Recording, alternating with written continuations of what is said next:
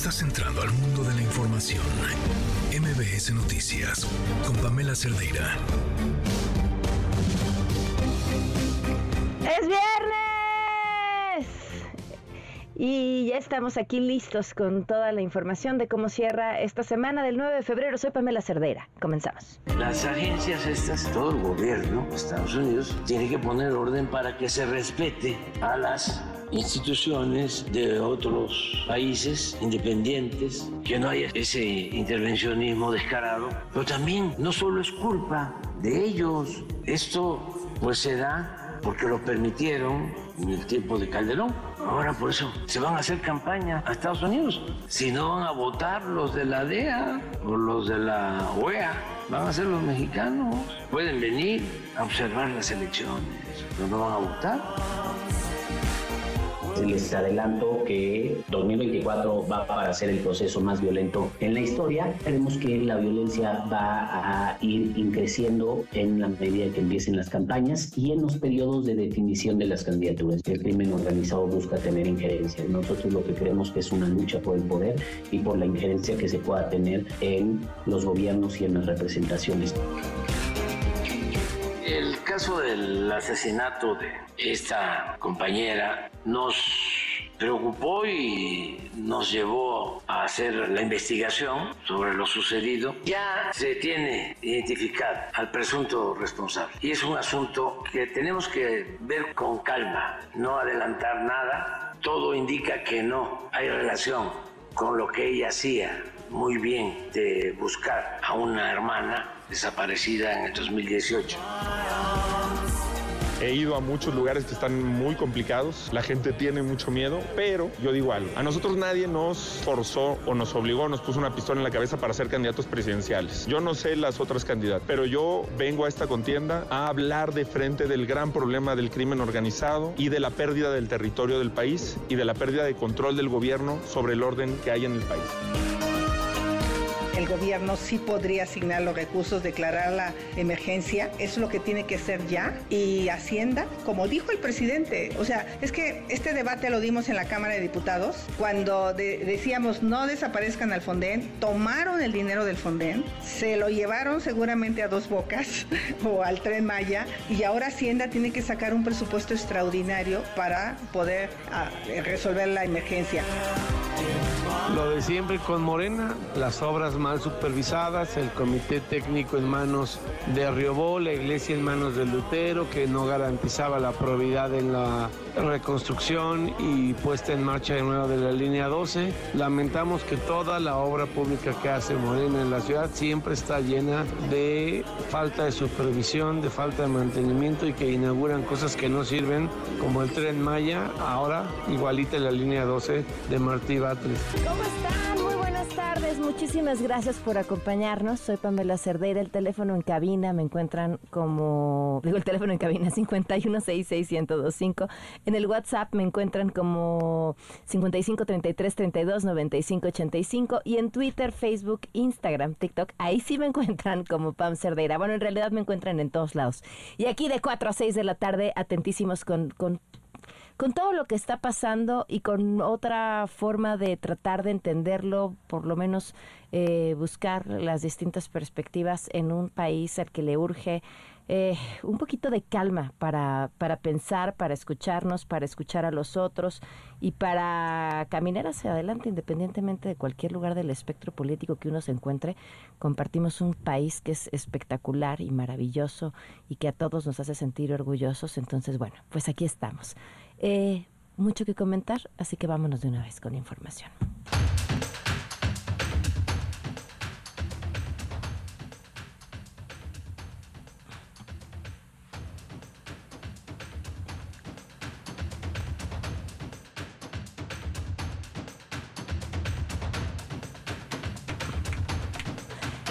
Benítez, asesor jurídico de una de las víctimas de agresión sexual por parte del exdiputado Saúl Huerta, señaló que una de las principales pruebas para agravar el delito no podrá ser revelada, pues la Fiscalía de la Ciudad de México no avisó a tiempo su presentación, por lo que quedará invalidada. Escúchenlo queda nula toda muestra de la prueba de orina aunque la Fiscalía General de la República en su peritaje determina que sí hay alcohol en la orina y por lo tanto sí fue el menor aventado a que tomara alcohol, ¿no? Escuchen esto, más de la mitad de los 49 mil capacitadores electorales que van a empezar a trabajar para convocar a los funcionarios de casilla no tienen todavía uniforme ni el teléfono que van a usar para registrar la información. Esto porque las empresas encargadas de otorgar estos insumos pues le quedaron mal al INE. Ojo, porque estos procesos para escoger a los proveedores estuvieron a cargo de dos áreas que todavía están operando sin titulares designados por el Consejo. Ahora, también parte de lo que decían era que se habían cambiado a los proveedores eh, pues prácticamente al cuarto para las tres. Bueno, en fin, pero la presidenta consejera Línea dijo que, que todo saldrá bien y saldrá tiempo. Ojalá. Vamos a los estados. En Tecate, Baja California, la activista y presidenta de Unión y Fuerza por Nuestros Desaparecidos, Angelita Meraz, fue asesinada ayer. Y además se fue sin haber encontrado a su hermano Juan José, a quien buscaba desde 2018. Su historia la tiene Antonio Maya. Te escuchamos, Antonio. Buenas tardes.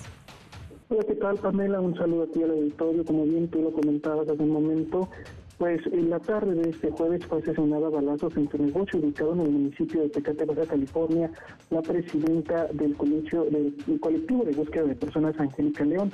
Desde el 2018 la mujer junto con sus seres queridos y demás personas comenzaron a buscar a su hermano, del cual no volvieron a saber de su paradero. Comentarte que de acuerdo con testigos, sin establecer ningún tipo de diálogo con la víctima, el presunto criminal detonó un arma de fuego contra el activista para posteriormente escapar en un vehículo color negro con placa del estado de California, Estados Unidos, que ya lo esperaba. Momentos después, ese mismo vehículo fue abandonado incendiado por sus tripulantes a un kilómetro de distancia de la escena del crimen. Pamela, también decirte que en cuanto a los demás colectivos de búsqueda de esta entidad, te comento que se pronunciaron en contra de este crimen al mismo tiempo que exigieron a la Fiscalía General del Estado de Baja California que investigue a fondo y llegue hasta las últimas consecuencias para que se haga justicia.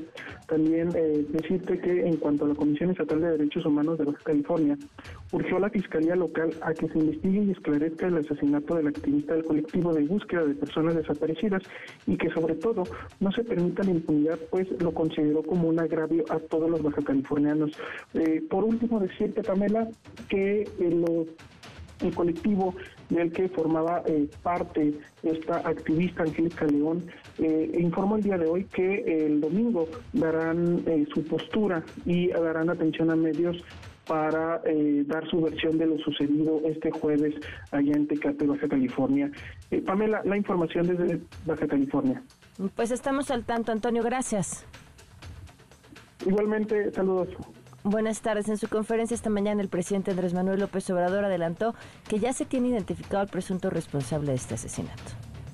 El caso del asesinato de esta compañera nos preocupó y nos llevó a hacer la investigación sobre lo sucedido. Ya se tiene identificado al presunto responsable y es un asunto que tenemos que ver con calma, no adelantar nada. Todo indica que no hay relación con lo que ella hacía muy bien de buscar a una hermana desaparecida en el 2018, que es otro posiblemente motivo. Pero no puedo hablar más que eso. Ya había ella manifestado haber recibido amenazas, incluso había hecho una solicitud al gobierno federal, se le contestó que sí, no respondió, luego las autoridades locales se hicieron cargo. Tenemos todo. Hay muchas buscadoras, muchos buscadores que están muy enojados con cómo ha sido este gobierno en desapariciones. Estamos trabajando. También hay que separar lo legítimo con la politización. No es esta compañera, se llamaba Angelita Meraz, no esta compañera. Hay algo importante en nombrar a las víctimas por su nombre y no buscaba a su hermana, buscaba a su hermano, Juan José, y se llamaba Angelita Meraz. Pero si no se da el nombre, si se dice que buscaba a alguien más y si se da por hecho seguramente hasta las razones de su asesinato, ¿qué podemos esperar de justicia? Bueno, tras el reportaje en su contra por presuntamente financiar con dinero ilícito la campaña del 2016, el del 2006, perdón, el presidente Andrés Manuel López Obrador siguió señalando a la DEA por intentar interferir en nuestro país.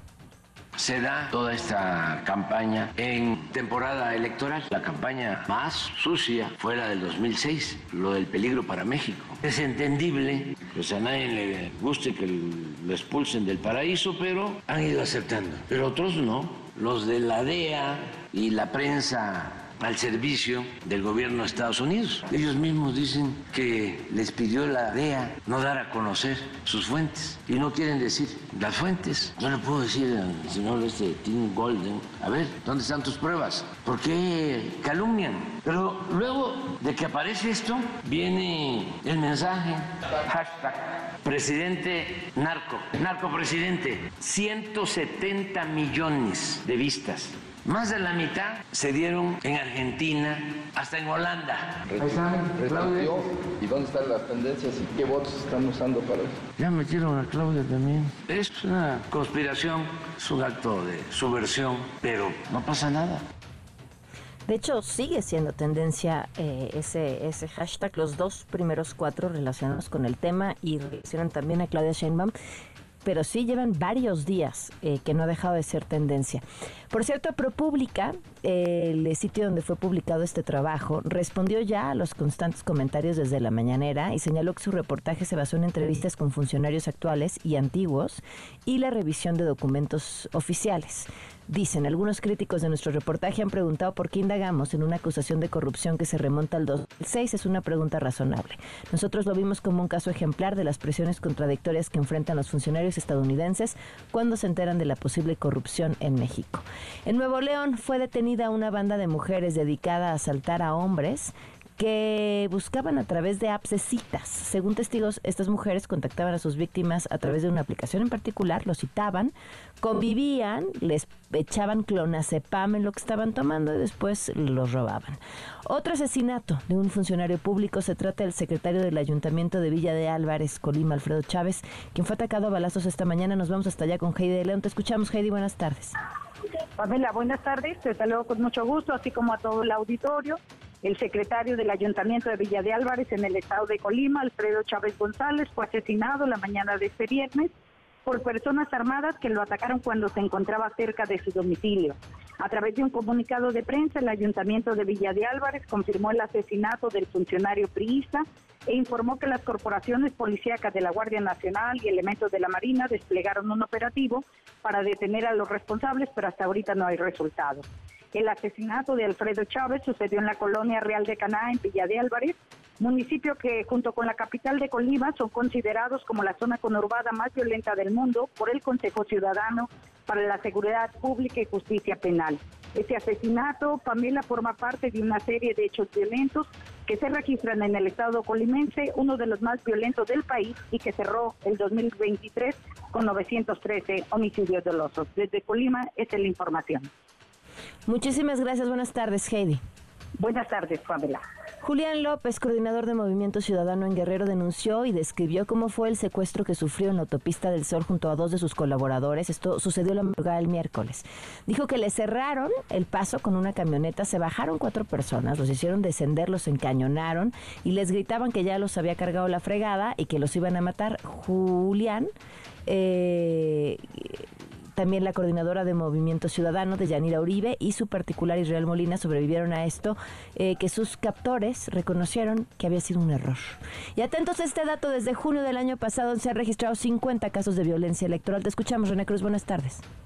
Hola Pamela, muy buenas tardes. En el periodo que comprende del 4 de junio de 2023 al 7 de febrero de este año se han registrado 50 casos de violencia electoral de los cuales 33 corresponden a personas asesinadas, entre las que se encuentran aspirantes a un cargo de elección popular, encuestadores, colaboradores de partidos políticos, funcionarios públicos y familiares.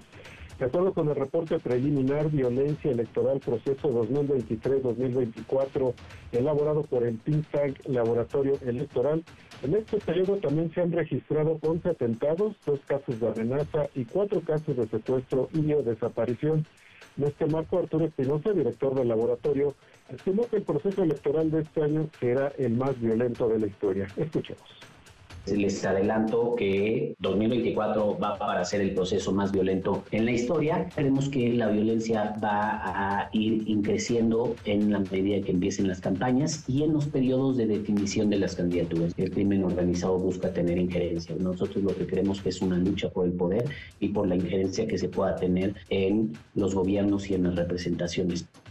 Al hacer un comparativo, Arturo Espinosa detalló que al término de las precampañas del proceso electoral del 2018 se registraron 65 asesinatos mientras que en el del 2021 se contabilizaron 32 víctimas y en lo que va del actual proceso suman 26 homicidios. Por su parte, Eduardo Contreras, integrante del laboratorio electoral, mencionó que 28 de, los 30, de las 33 personas asesinadas estaban afiliadas a un partido político, principalmente a Morena. Escuchemos. 28 de las 33 víctimas mortales que se han presentado hasta el momento tenían alguna afiliación partidista, 11 pertenecían al partido de Morena, 4 al PRI, 4 al PAN, 4 más al PRD, 3 al Movimiento Ciudadano y 2 al Partido Verde Ecologista de México.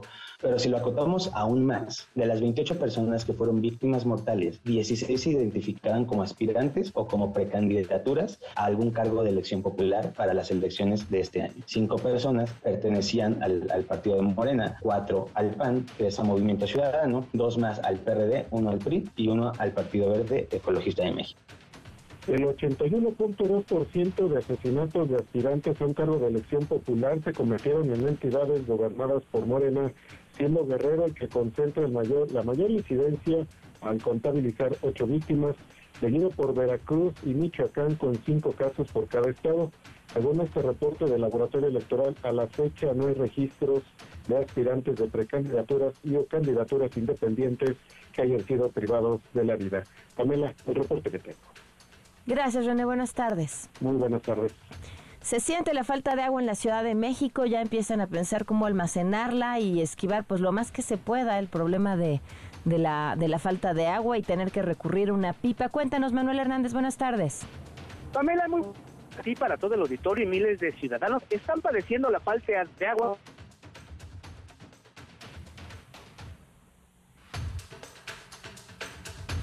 Se nos cortó la comunicación con Manuel. Este, ah, se está entrecortando la comunicación con Manuel. Ahorita vamos a tratar de volverlo a enlazar.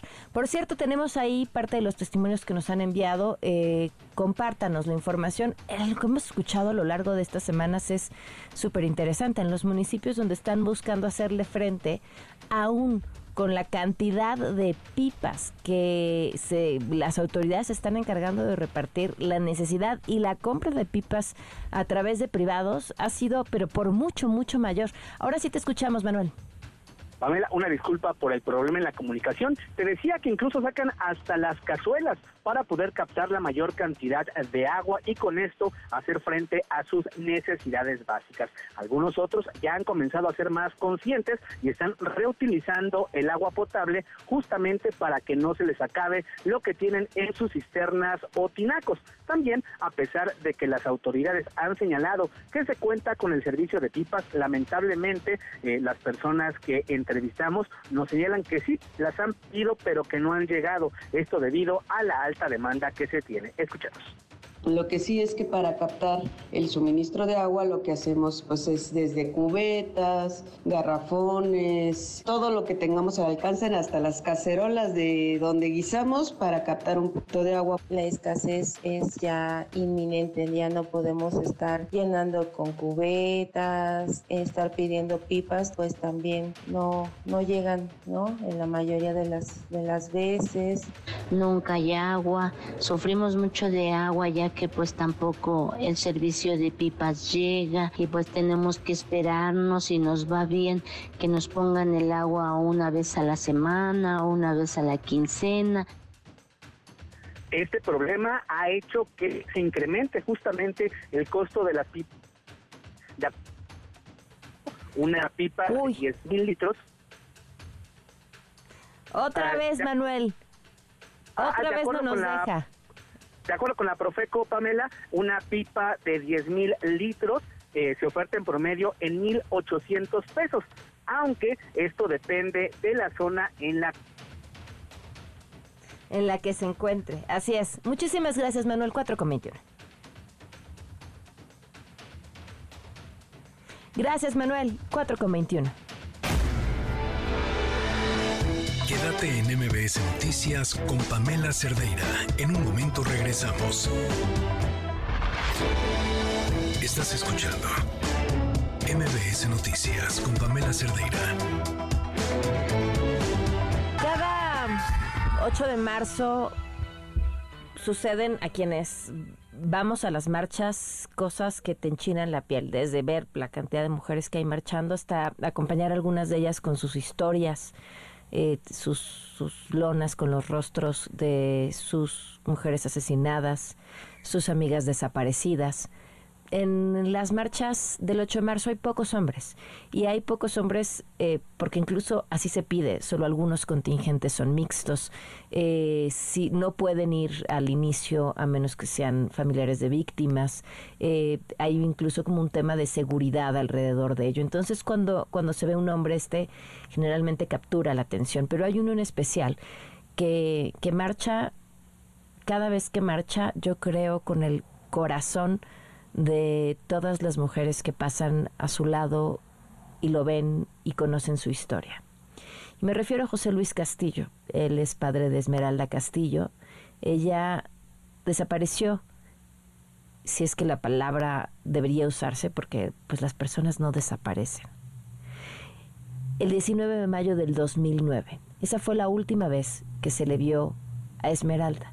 En ese momento tenía 14 años tantos años han pasado y sin saber de ella, Esmeralda desapareció por segunda vez. En la línea nos acompaña José Luis Castillo. José Luis, gracias por estar aquí. ¿Cómo estás? Muy buenas tardes. Gracias a ustedes. Este, nos encontramos en pie de lucha. No podemos decir eh, que nos encontramos bien, pero seguimos en pie de lucha. Eh, nunca has dejado de estarlo y me consta, José Luis. Eh, ¿Cómo es que te das cuenta que fue borrada del registro de personas desaparecidas? Bueno, pues como todos ustedes saben, pertenezco al Grupo de Acción por los Derechos Humanos y la Justicia Social. Personas que siempre estamos constantes revisando las listas de desaparecidos, quién ha aparecido y quién ha desaparecido. Desafortunadamente, ahora en diciembre del 2023, nos damos cuenta que Esmeralda Castillo no aparece en las listas de desaparecidos y otro compañero de Puebla de nombre Sergio que tampoco aparecen en el lista de desaparecidos, aún estando desaparecido. Esto nos indigna y nos causa rabia que nuevamente a Esmeralda la quieran desaparecer. Primero la desaparece físicamente en Ciudad Juárez y ahora la desaparece de las listas de desaparecidos. Y entonces esto es muy grave, esto es muy grave que la desaparezcan de las listas de desaparecidos debido a que la Comisión de Búsqueda Regional pues ya no la busca ni en el lugar de desaparecidos, ni en el lugar de desaparecidos, y la Fiscalía hace investigación para localizarnos. Por eso es que estamos levantando la voz y le pedimos a toda la gente que nos ayude a no callarnos con la doble desaparición de Esmeralda. Eh, ahora, desde que esto se da a conocer de forma pública, y me imagino que desde diciembre que tú te das cuenta de que esto había sucedido, ¿qué pasó después? Eh, ¿Te pusiste en contacto con la comisión de búsqueda, con alguna autoridad que haya sido responsable de hacer esto? Ok, tuvimos contacto con la comisión de búsqueda y con la fiscalía, porque eh, la secretaria de gobierno nos dice que ellos se basan en los datos que les manda cada estado. Y cuando nos acercamos a la comisión de búsqueda, nos dicen que no, que ellos siguen buscándola. Y la fiscalía sigue investigando a decir de ellos. Lo que pasa es que cuando les pedimos a, a que nos entreguen pues el informe de lo que han hecho para buscarla, lo que han hecho para localizarla, no nos quieren entregar nada. Ahorita eh, solicitamos un amparo para que se nos informe de cómo va el caso de Esmeralda no, en cuenta nada más lo grave que es esto. Tengo que recurrir a un amparo a estancias federales. Para, que, le den información. para que me den información a la cual yo tengo derecho. Vaya, es que ni siquiera la respuesta, porque dijeron que habían cruzado bases de datos, en el caso de otras personas que habían ido a buscarlas a sus casas y que ahí las habían encontrado, o que habían encontrado que habían votado o que habían sacado una identificación, y entonces así estaban quitando algunos de las listas. Ni siquiera una explicación de qué fue lo que los llevó a sacarla a ella de la lista, nada. Sí, y entonces me dicen a mí, no, es que una persona con el nombre Esmeralda Castillo Rincón vino y se vacunó acá por México. Y entonces yo me pregunto, oye, ¿y nada más hay una Esmeralda Castillo Rincón en toda la República? Ajá. ¿O cuántos hay que nos llamamos igual y nos apellidamos igual? Eso no es, no es una explicación lógica. Y ahorita el 29 de este mes estamos esperando una audiencia con los ministerios públicos, tanto de la Comisión de Búsqueda como de la Fiscalía General, para que nos expliquen cómo fue que la sacaron de ahí. Lo grave no es que la vuelvan a apuntar o no la vuelvan a apuntar, como me dijo la Comisión de Búsqueda. ¿Y usted cree que el gobierno federal va a aceptar su error de haberla quitado nada más así? ¿Así te lo dijo? Así me lo dijo, ¿no? Y, y entonces este, te das cuenta en la clase de ingobernabilidad que estamos. Si nosotros, que nos hemos mantenido por 15 años, 15 años en marchas, en exigencia de justicia, en reuniones con autoridades, con los tres niveles de gobierno, borran a nuestra hija. Ahora las personas que por cuestiones de salud o pues simplemente porque ya se cansaron, no andan en marcha, no andan en exigencia, ¿qué pasará con los casos de ellos? Yo creo que no se vale. No, pues y, sí, y las, las, y las que no denuncian y entonces tampoco pasan a las listas y las que tienen miedo y las que tienen que quedarse calladas y, y, las otras que buscan también y hablábamos hoy, ¿no? De, de, otra buscadora eh, que fue asesinada y, la respuesta que escuchamos en la mañana fue para llorar.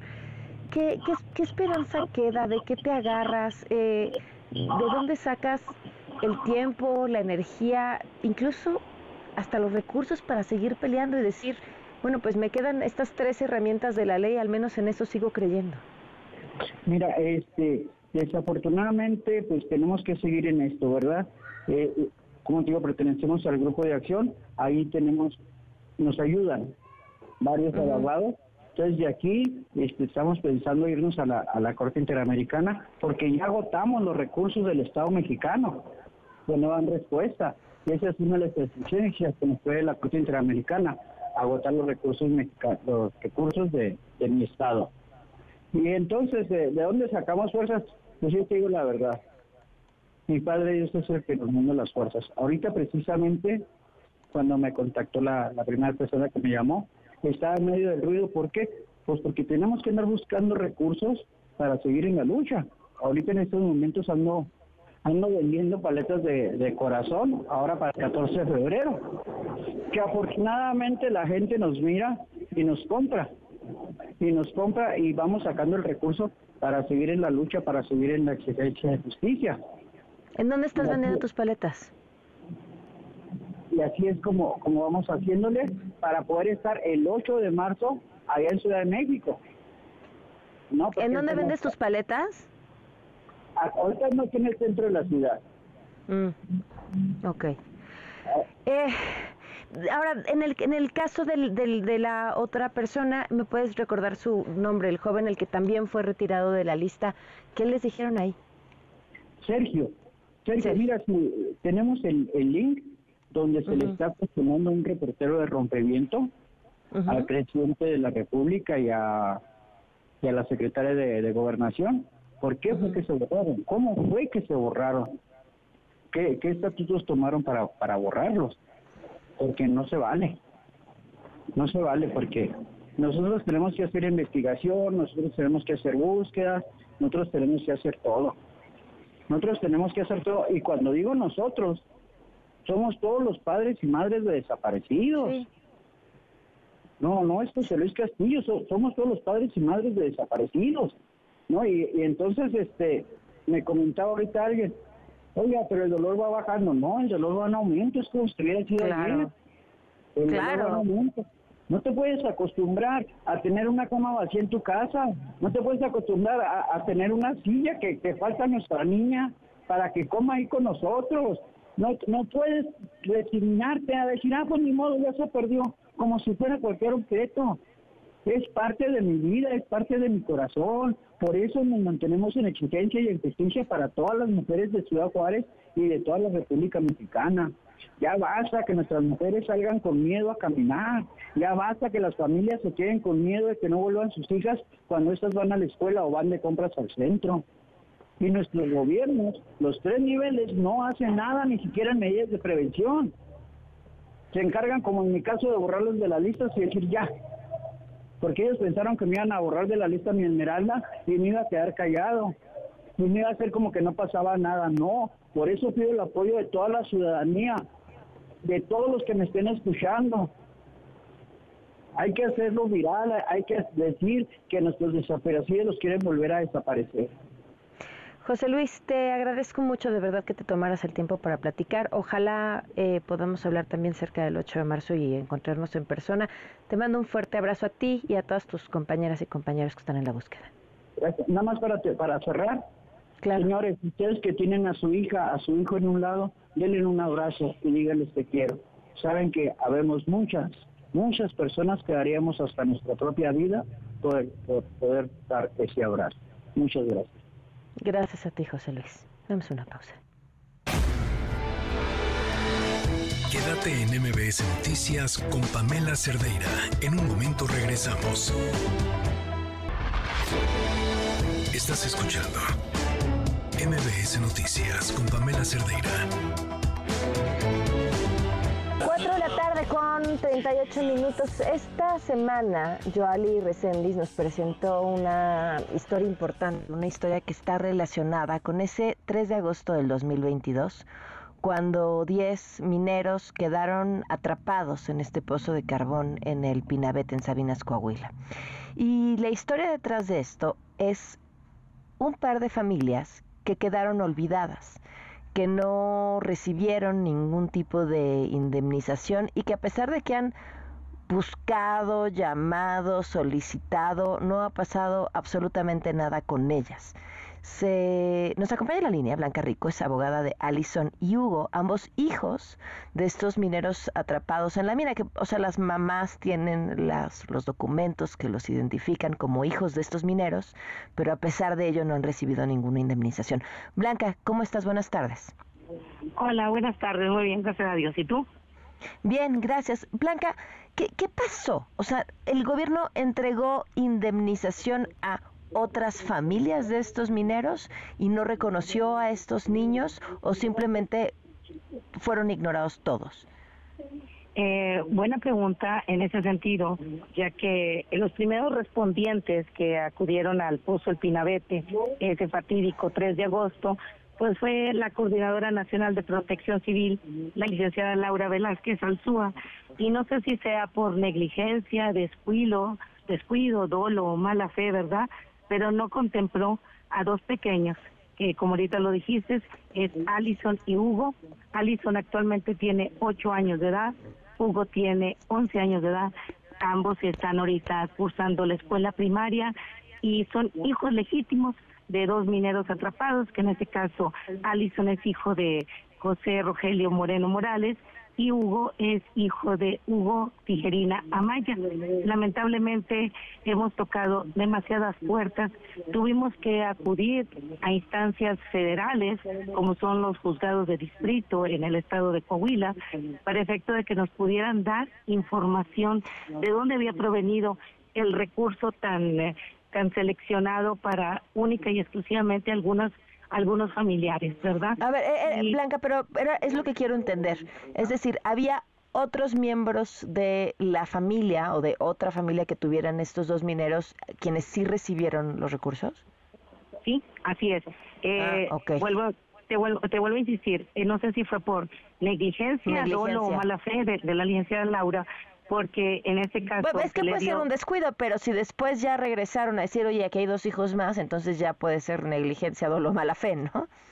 Sí, porque se le hizo saber, se le hizo saber desde el principio, desde el día 10 de agosto se le hizo saber a la licenciada Laura la existencia de esos dos menores. Mm, pero se formó un, coto, un cerco de, de, secretismo entre las supuestas viudas, ¿verdad? Porque algunas ni siquiera eran esposas. Eh, yo represento solamente a dos de ellos, pero hay otra familia que también está en el olvido y al cual también no se le ha indemnizado. O sea, eh, no sé si tuvieron ahí alguna negociación con la licenciada Laura, si habría algún favoritismo, no sé. Me da, me están haciendo cosas buenas que parecieron malas y se les dio esa indemnización a quien legalmente no les correspondía. A ver, espérame, espérame. ¿A quien legalmente no le correspondía? O sea, las, en el caso de los familiares de, de, estos niños, o bueno, los familiares de estos dos mineros. Por ejemplo, ah. eh, en este caso, eh, en el caso de Allison, Allison tiene una abuela. Y esa, esa abuela, que se llama Vidala, ella recobró lo que le correspondía a su hijo José Rogelio Moreno mm. de esa indemnización, siendo que la ley te dice que en este caso a quien le corresponde es al hijo legítimo y que en este caso Alison es la única hija legítima de José Rogelio Moreno. Ok, ¿y en el otro caso? En el otro caso de, eh, de, Hugo, Hugo, tenía otros hijos, ¿verdad?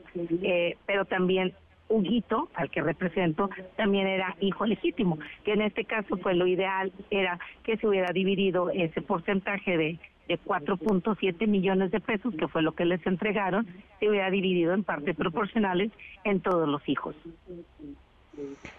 Híjole, pues eh, Blanca, ¿qué sigue? ¿En qué parte del proceso están? Eh, ahorita estamos, el día de mañana, ya de hecho yo creo que le voy a hacer una un pastel de cumpleaños a una petición que se le hizo al subsecretario de Derechos Humanos, eh, que en ese entonces estaba el licenciado Alejandro Encinas, fue el 10 de febrero del 2023 cuando ya le hicimos una petición formal y le solicitábamos que cumpliera la palabra que había realizado el presidente. En el sentido de que iba a indemnizar a todos los los eh, familiares de, de, los deudos de, de esa tragedia de, del Pozo Tinabete, ¿verdad? Pero al día de hoy todavía no tenemos una respuesta clara, certera, por parte de la Subsecretaría de Derechos Humanos, donde nos diga si es procedente o no es procedente la indemnización que estamos reclamando, para poder nosotros, en todo caso, ejercitar las acciones legales que tengamos que realizar en contra del gobierno. Claro. Pues estamos al pendiente, Blanca, y te agradezco mucho que nos hayas compartido esto. No, muchísimas gracias a usted por darnos la oportunidad. Gracias, buenas tardes, 444.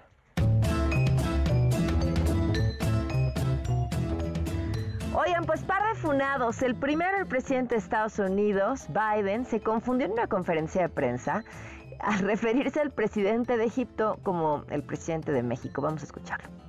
As you know, initially the president of Mexico, Sisi, did not want to open up the gate to allow humanitarian material to get in. I talked to him. I convinced bueno, him to open the gate. Eh, eh, the gate on the Israeli side. Hay una cosa que ahora tiene a México en su top of mind. Y luego el otro, esto sucede en una sesión del Cabildo en la comunidad de Santiago Mallorca en Durango. El regidor, Jorge Silverio, pues decide resolver las cosas así como, como la política lo merece, ¿no? Porque para eso es la política, para resolver las cosas hablando, entendiendo, discutiendo las diferencias. Escucha. Por mí te puedes ir a chingar a toda tu madre, la verdad. Así, eh, estaban hablando y fueron cuestionados por el tema de las propuestas y de repente voltea y le contesta así al regidor del Partido Acción Nacional. Bueno, pues qué bonito. me quedar a la política para dirimir nuestras diferencias 446. El tema de esta semana han sido las iniciativas del eh, presidente para modificar la Constitución y dos reformas legales, entre ellas una que tiene que ver con la protección a los animales. Le agradezco mucho al licenciado José Luis Carranza, presidente de la Fundación FRECDA protectora de animales. ¿Cómo estás, José Luis? Buenas tardes. Buenas tardes, Pamela. Muchas gracias por la invitación aquí. Con el gusto de saludarlos. A ver, ah, así de primer vistazo pareciera que, que, nadie tendría por qué reclamar una iniciativa que busca dejar claro en la Constitución que hay que eh, proteger a los animales. Pero, pero hay, hay detalles, hay asegúnes y hay cosas que además ya estaban consideradas. Cuéntanos cómo lo ves tú. Sí, definitivamente desde el ámbito de la protección animal queda, eh, vemos que esta ley queda de ver. No es una ley de protección animal, es una ley que va a permitir la explotación de los animales. Lo vemos más como una ley que protege eh, el uso de los animales. Que de hecho, si pueden eh, ver la exposición de motivos, en la misma exposición dice que los animales son fundamentales para la economía nacional como materia prima de productos de consumo y fuente de trabajo de una parte importante de la población. Es decir, los ven como meramente objetos, cosas eh, para beneficio del ser humano. Y a pesar de que también hay una exposición de motivos, dicen que tienen carácter de seres sintientes, pues ya al momento de transcribir los artículos, pues no se da ese reconocimiento. Tenemos que básicamente esta reforma abarca tres artículos, ¿no? El artículo tercero, en, el párrafo, que en la fracción relativa al tema de la educación, ah, dice que se va a tocar también el tema de la protección a los animales, dice la protección de los animales de acuerdo con su naturaleza, características y vínculos con las personas. Aquí hay, un gran riesgo porque... Híjole, sí, queda sujeto a interpretación. Exactamente. ¿Y, cuántos vínculos con las personas hay en relación con los animales? Aquí, aquí podría incluso dar lugar a que alguien a los que, les, a los que dicen que les gustan los toros ¿no? de entrada a ellos de entrada a los que digan que los que los toros su vínculo con, con los toros es torturarlos hasta la muerte y que ese es su vínculo pues podrían hacer valer esa situación, ¿no? Sí, o claro. incluso los que practican sofilia o bestialismo, como se llama, también pueden decir que ese es su vínculo con los animales y se les tiene que respetar porque la propia Constitución lo, lo menciona, ¿verdad? Entonces, es muy riesgoso el uso de palabras que más que beneficiar van a, afectar la protección de los animales. Y más cuando todavía se toca temas de crianza, aprovechamiento para el consumo humano de, de animales, ¿verdad? Entonces, vemos que aquí en este artículo tercero, pues yo creo que quieren educar futuros ganaderos, porque lo, lo meten como parte de la educación, ¿no? Una crianza adecuada de los animales, pues una crianza adecuada pues es para animales de, de consumo, ¿verdad? Ahí mismo lo dice el propio artículo. En el artículo cuarto nos habla que dice que queda prohibido el maltrato a los animales. El Estado mexicano debe de garantizar la protección, el trato adecuado, la conservación y el cuidado de los animales en los términos que señalen las leyes respectivas. Estamos muy decepcionados porque el artículo cuarto era para meter el reconocimiento de los animales como seres sintientes, reconocerlos como seres sintientes y todo lo que es inherente a ese reconocimiento. Y nos extraña más cuanto cuando diputados del propio partido Morena, como el diputado Arrizaga, la diputada Vences, incluso senadores, ¿no? Como la senadora Rocía Abreu, la senadora Jesús Rodríguez, presentaron iniciativas para reconocer a los animales como seres sintientes y en esta iniciativa del presidente no se da ese reconocimiento a los animales. Entonces, como dicen por ahí, parece que, nos quieren dar a tole con el dedo metiendo que está prohibido el maltrato animal, pero no, no reconozco a los animales como seres sintientes. Los, los sigo cosificando. El problema de cosificar a los animales, de seguirlos considerando cosas, es que eso da lugar a maltrato animal legalizado, ¿verdad? Porque al fin de, cuentas son objetos de propiedad y entonces puede dar lugar a, muchas afectaciones a los animales. Por último, bueno, eh, sí.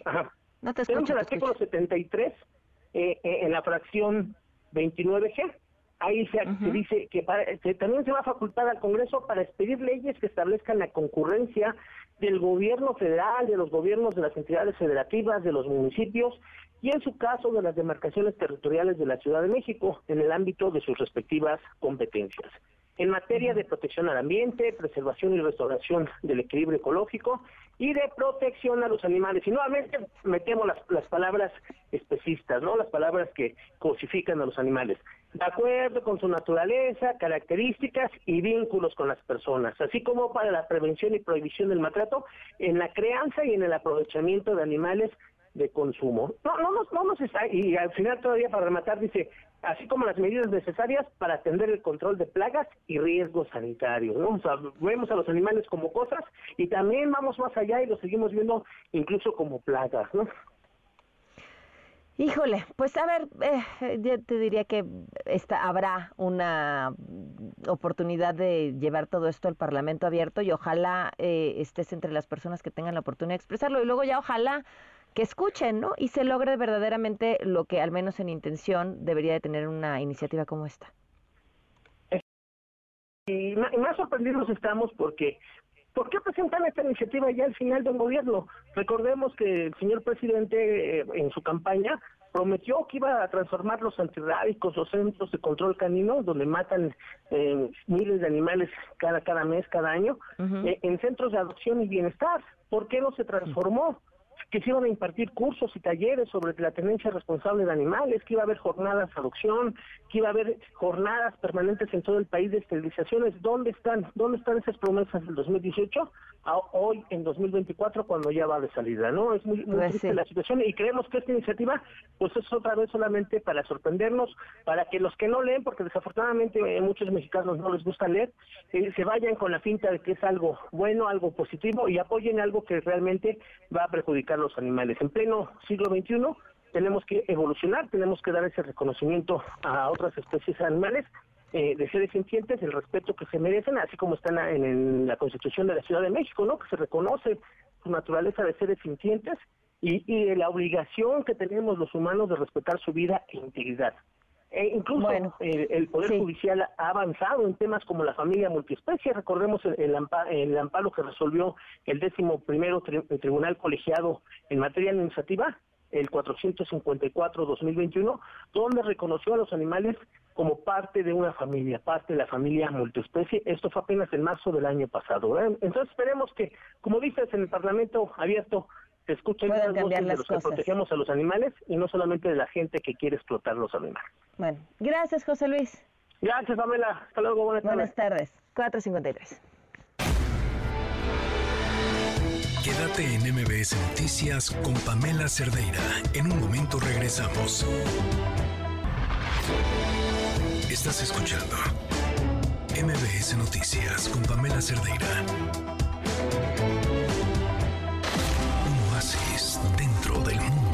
Información. Imagínense que ustedes se dedican a la música y de repente tienen un encuentro con Armando Manzanero. Y ese Armando Manzanero les dice, tú necesitas una buena canción. Búscame. Bueno, eh, me parece que debe ser eh, el momento de locura más importante para cualquier artista y es parte de la historia de Miriam Solís, que es a quien estaban escuchando y nos acompaña en la línea. ¿Cómo estás, Miriam? Buenas tardes. Hola, Pamela, ¿cómo estás? Qué bonito eso que dijiste, tienes toda la razón. Pues es que no, o sea, me imagino, trato de ponerme en tus zapatos en, en ese encuentro y digo, bueno, no habría dormido el resto del mes. Pues ese día, la verdad, que me llamó su manager, porque después me llamó su manager y me dijo que maestro me iba a hacer un disco. Era muy temprano, eran como las siete y media de la mañana y yo la verdad pensé que estaba soñando, la verdad. ¿Cómo no? Y fuiste la, además, la única persona, la última persona a quien Armando Manzanero le hizo un disco que vas a estar eh, presentando ahora en un homenaje espectacular. Cuéntanos. Pues sí, fíjate que el maestro me hizo un disco con mariachi. Yo tengo ya muchos años cantando música mexicana, más como embajadora de la música mexicana. Al maestro Manzanero lo conocí un 15 de septiembre en Embajada de México en Brasil. Y el resultado de eso fue el disco Feria de Amor, que es un disco que él produjo eh, con mariachi, al que le metió cello, le metió piano, le metió fusiones con flamenco. Y este 14 de febrero voy a presentar el concierto de este disco, ¿no? Eh, es el, el pues el, el, hacerlo en vivo, estos arreglos los pusimos ya en vivo, voy con el mariachi Águila de México, con el pianista del maestro Armando Manzanero, voy con el grupo flamenco La Debla, o sea, voy a hacer los arreglos igualitos como él los hizo, pero en vivo. Este 14 de febrero en el foro Total Play de Antara Polanco a las 9 de la noche, estoy invitando a todas las personas, a todos los que nos están escuchando, a que vengan, a que se den la oportunidad de escuchar esto tan bonito que, que pues me, me hizo el maestro Manzanero, claro, yo lo voy a interpretar y, y, pues estamos preparando todo para que quede pues lo más bonito posible porque mira esto es un homenaje al amor no eh, más que todo es un homenaje al amor cantando las canciones del maestro Manzanero. El concierto se llama Señor Amor cantando con mariachi a Manzanero. Y le puse Señor Amor porque para mí él era eso, el Señor Amor de la composición, ¿no? Que componía hasta el desamor con amor. sí, sí, sí, es cierto. Eh, pues va a ser un espectáculo eh, que no se nos podemos perder. ¿En dónde podemos conseguir los boletos? Mira, hay dos formas de conseguir los boletos. En la página eh, oficial del Foro Total Play se meten y ahí están los boletos, los pueden comprar en línea. Y hay otra forma, eh, mandando un WhatsApp directamente al concierge del de, Foro Total Play al teléfono 5555020204. Ustedes se comunican ahí, les hacen su reserva y también es una es, está más padre esta, esta forma que les estoy diciendo porque se ahorran el cargo por servicio del, del boleto en línea. Ah, perfecto. Pues te deseamos, Miriam, todo el éxito del mundo. Eh, seguramente así será y ojalá podamos estar ahí para escucharte y disfrutar este 14 de febrero. Ay, me encantaría que vinieras, estás invitadísima y todo tu equipo, los que quieran venir me dicen. Y a todas las personas que nos escuchan, acá los veo. Me va a encantar conocerlos en persona y cantar con ustedes este homenaje al amor. Gracias, Miriam. Un fuerte abrazo. Vámonos escuchando a Miriam Solís y volvemos. Quédate en MBS Noticias con Pamela Cerdeira. En un momento regresamos. Estás escuchando MBS Noticias con Pamela Cerdeira. Minutos. Seguimos en MBS Noticias. El teléfono en cabina 5166125. El número de WhatsApp 55 33 32 95 85, Twitter, Facebook, Instagram, TikTok me encuentran como Pam Cerdeira y nos vamos con la información. Bueno, pues esta historia que empezó con la denuncia de México a los fabricantes de armas de Estados Unidos, ahora serán ellos quienes buscarán llevar la demanda de Smith de nuestro hijo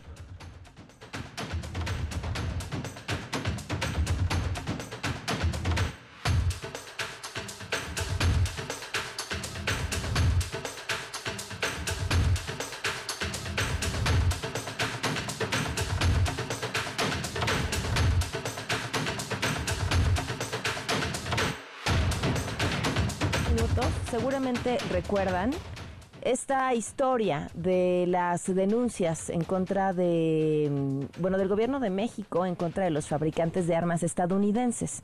Bueno, pues ahora serán justo ellos quienes buscan que el asunto llegue a la Corte Suprema para detener el proceso. El abogado Smith Wesson dijo que hay una gran posibilidad de que hagan caso a su petición y se frene esta demanda por 10 mil millones de dólares por facilitar el tráfico de armas a los cárteles de la droga mexicanos. En Quintana Roo, una estructura del tramo 6 Tulum-Chetumal del Tren Maya cayó sobre dos trabajadores. La información la tiene Israel García Rojas. Te escuchamos, Israel. Buenas tardes. Muy buena tarde, Pamela, para ti todo el auditorio. Como bien adelantas, este accidente ocurrió en la construcción del tren Maya en el tramo, en el tramo Bacalar Felipe Carrillo Puerto, donde presuntamente dos trabajadores resultaron lesionados tras el desplome de un muro de metal que formaba parte de un puente en construcción. Según la información preliminar, un cúmulo de varillas se derrumbó mientras que los trabajadores estaban armando un muro de escalada, dejando atrapados a los dos obreros. Ambos trabajadores fueron rescatados. Hasta el momento, la información no confirmada es que uno de los trabajadores habría quedado lesionado de un ojo, mientras que el otro que quedó atrapado bajo las varillas fue trasladado a un centro comunitario del municipio de Bacalar. A pesar de que han pasado más de 24 horas del incidente, las autoridades federales no han emitido ningún comunicado oficial. Hasta aquí la información. Gracias, muy buenas tardes. Muy buena tarde. En Jalisco, una fuga de hidrocarburo presuntamente ocasionada por guachicoleros ocasionó que la evacuación de más de 2.000 personas en Tonalá se llevara a cabo en Juanacatlán, en El Salto y Zapotlonejo. Testigos aseguraron que no es la primera vez que sucede y como era de esperarse, los responsables pues se dieron a la fuga. Y ojo a esto, en Yucatán una mujer originaria de Valladolid fue sentenciada por asesinar a su pareja, en un caso que aseguran fue en legítima defensa. Estamos hablando de una mujer maya. La información la tiene Claudia Arriaga. Te escuchamos, Claudia, buenas tardes. Hola Pamela, ¿qué tal? Buenas tardes.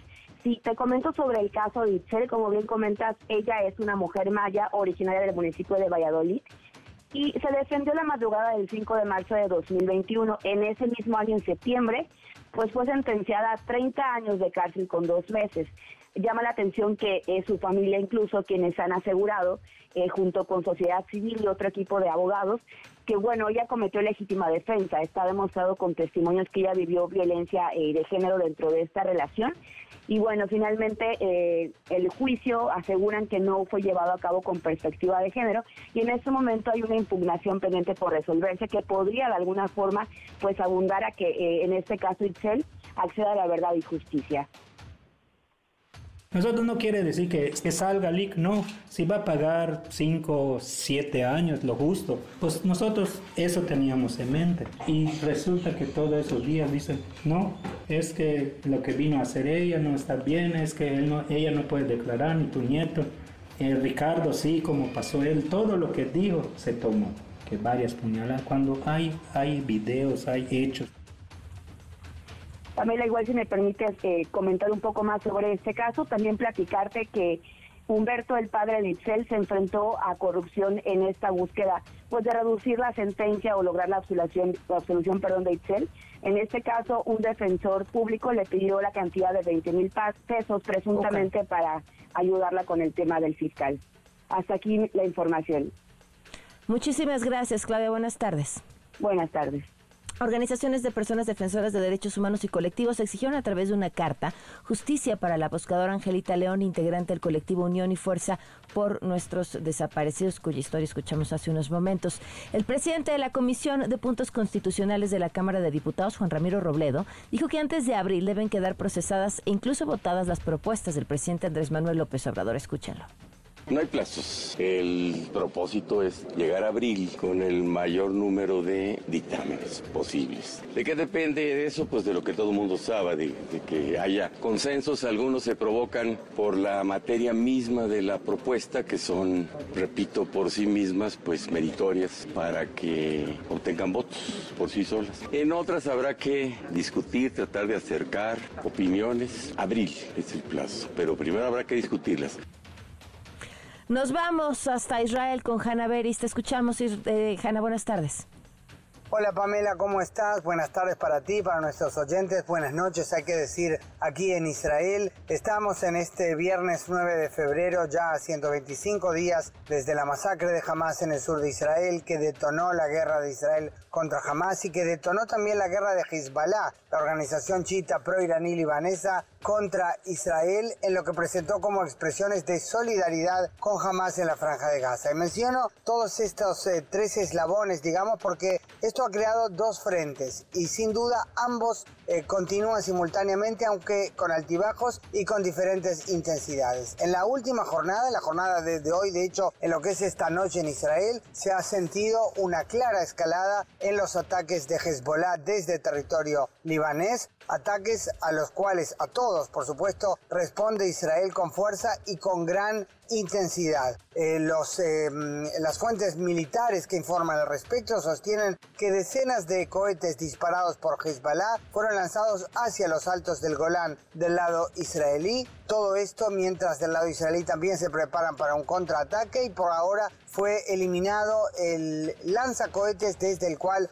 fueron disparados estos proyectiles hacia el Golán. En una situación en la que de todos modos la escalada va en aumento en los últimos días, a tal punto que esta semana en una conferencia de análisis estratégico el jefe de la Fuerza Aérea, general Tomer Bar, dijo en estos momentos hay decenas de aviones de combate israelíes eh, operando los eh, cielos del sur del Líbano, si es necesario, en instantes se pueden convertir en centenares. Una frase creo yo muy interesante, muy simbólica, que según Israel es visto como parte del intento de disuasión de Hezbollah. Todo esto mientras en el sur el ataque de Israel a posiciones de Hamas en la franja de Gaza continúa avanzando, es eh, terminante en Janiunes. El primer ministro Netanyahu sostiene que la victoria absoluta, según sus términos, está en camino. Y el gran tema era qué pasa si acaso se sigue eh, avanzando en esa ofensiva contra Hamas también a Rafah, la zona más meridional de la franja de Gaza, que linda además con Egipto, lo cual significa que es también una complicación, una situación delicada. Pues la oficina del primer ministro Netanyahu publicó hoy un comunicado hace pocas horas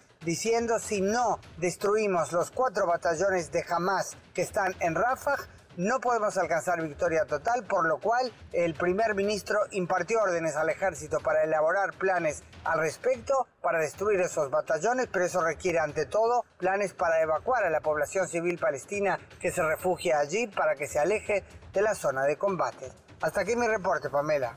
Gracias, Hanna. Buenas noches para ti.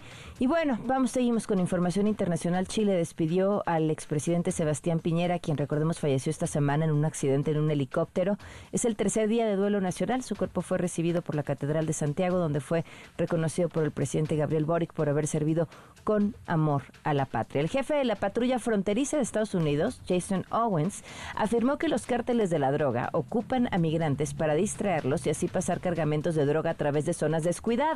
También dijo que los criminales eh, lo que hacen es cruzar migrantes en las zonas donde saben que ya los están esperando los policías para ellos aprovechar la distracción y entonces pues que agarren a los migrantes y por el otro lado cruzan la droga y pues ganan por ambos lados. En otros asuntos, la CONAGUA informó que en conjunto los gobiernos de la ciudad y del Estado de México están trabajando en infraestructura para un nuevo caudal para la zona metropolitana del Valle de México y así aminorar los efectos de la crisis por la falta de agua.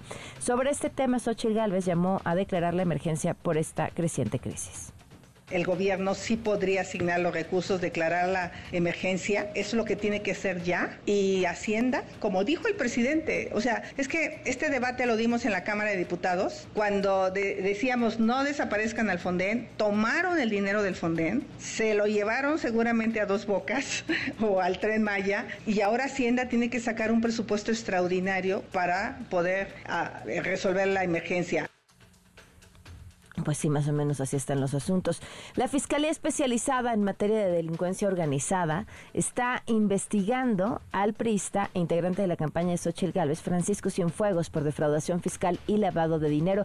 Xochitl Gálvez dijo que todavía no hay ninguna evidencia. Escucha pero en este momento no tengo una evidencia. Si hay mayor evidencia, si hay pruebas contundentes, pues yo tendría que valorarlas, pero por el momento solo es una posible investigación de la UIF. A ver, yo tengo una. A mí me denunció un diputado por las empresas. Hasta el día de hoy yo me presenté en la fiscalía a ofrecer toda la información necesaria. Me presenté en la fiscalía para decir aquí están mis cuentas, aquí están los contratos, aquí está la empresa, pero no por eso ya soy una culpable. Bueno, y este viernes usuarios de la línea 12 del metro padecieron retrasos por un tren que presentó fallas al respecto. El diputado del PAN en el Congreso de la Ciudad de México, Federico Dorin, lamentó que se haya reabierto esta obra, esta obra que pues sigue con problemas.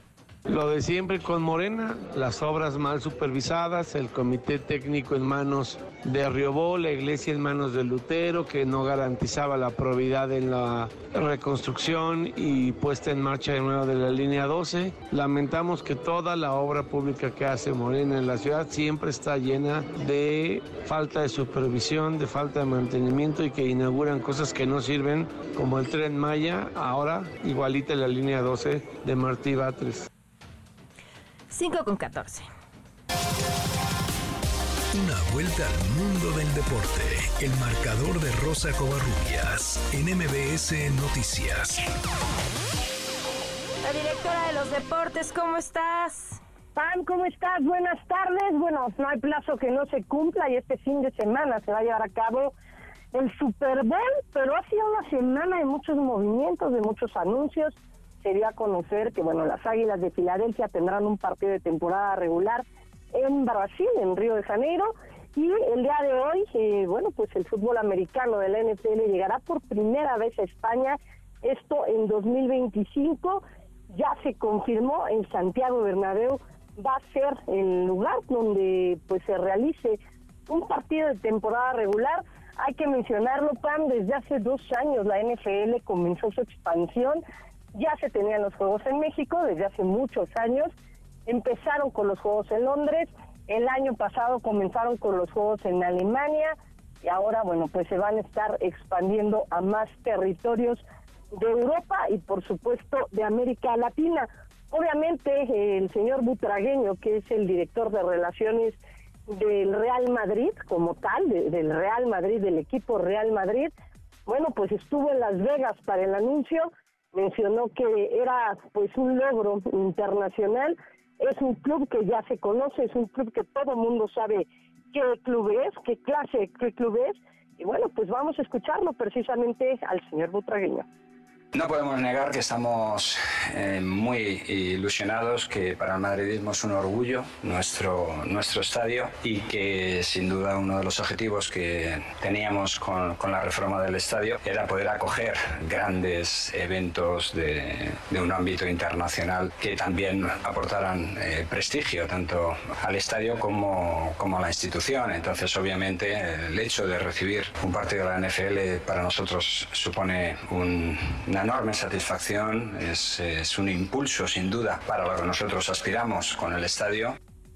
Y bueno, Pam, ya todas las apuestas están corriendo de quién va a ganar, si los 49 de San Francisco o eh, los jefes de Kansas City, mencionarlo, Patrick Mahomes tiene ya experiencia en Super Bowls, ya va, va por otro, otro anillo de, de supertazón y bueno, tiene un muy buen equipo tanto a la defensiva como la ofensiva y uno de los nombres que se ha manejado, además de Travis Kelsey de Taylor Swift y de Patrick Mahomes, es el de Brock Purdy, el coreback de los 49 de San Francisco, que en su segunda temporada podría lograr lo que hace pues prácticamente 30 años nadie logra, que es que San Francisco gane un anillo de Super Bowl. Y estas son las palabras del coreback de los 49. Esto es para lo que trabajas, desde el inicio hasta el campamento, la pretemporada, la temporada regular, toda la tensión y el estrés es llegar a este momento, jugar tres horas, tres horas y media del campeonato. Entonces, para nosotros, estamos donde queremos estar y donde siempre hemos querido estar. Ahora todo se reduce al momento y a mantener las cosas simples y jugar el juego como sabemos hacerlo y como lo que hemos hecho durante toda la temporada. Ha sido lo suficiente suficientemente bueno para llegar a este momento y tenemos que continuar haciéndolo de la misma manera. Es obviamente el momento más esperado, el momento más importante y el momento por el que se pelea durante toda la temporada. Y ayer se entregaron los premios a lo mejor pues de este 2023.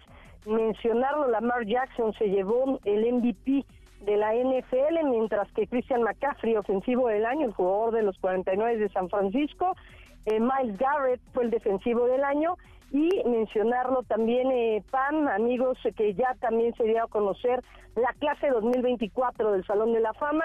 Devin Hester, jugador de los Osos de Chicago, estará ingresando. Julius Papers también. Andre Johnson, Patrick Willis, Randy Gradishar, Steve eh, McMichael y Dwight Freeney son los que estarán ingresando al Salón de la Fama en este 2024 y nada más mencionar que otro de los galardones que se entregaron ayer, que incluso fue entregado por el príncipe Harry, eh, Cam Hayward, eh, integrante de los Steelers de Pittsburgh, obtuvo el jueves el premio Walter Payton al hombre del año de la NFL. ¿A qué se refiere este galardón, Pam? Más allá de lo que puedas hacer dentro del terreno de juego, de lo que puedas hacer en el emparrillado, este premio se entrega a una, a, bueno, los nominados son jugadores que tienen fundaciones y que apoyan causas y que hacen que sus comunidades crezcan, así que es un premio pues de lo de lo más valioso quitando el tema de lo deportivo dentro dentro del deporte a nivel mundial. Y ya a comentar, Pam, partido de mañana de la jornada 6, eh, las Águilas del América estarán enfrentando este fin de semana al León.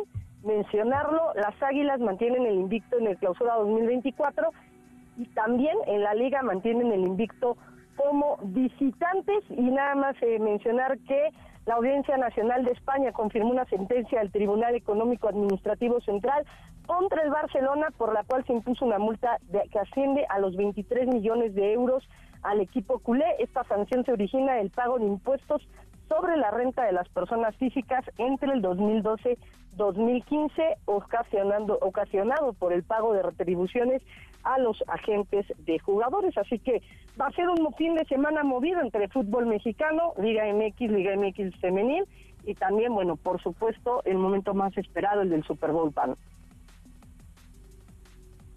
Muy bien, Rosy. Pues platicamos el lunes. Muchísimas gracias. Fuerte abrazo, bonita tarde. Igualmente, abrazo 5 con 20. Familia en MBS tiene para ti un pase doble para que vivas la magia del mundo Pixar para este 13 de febrero en la Gran Carpa Santa Fe.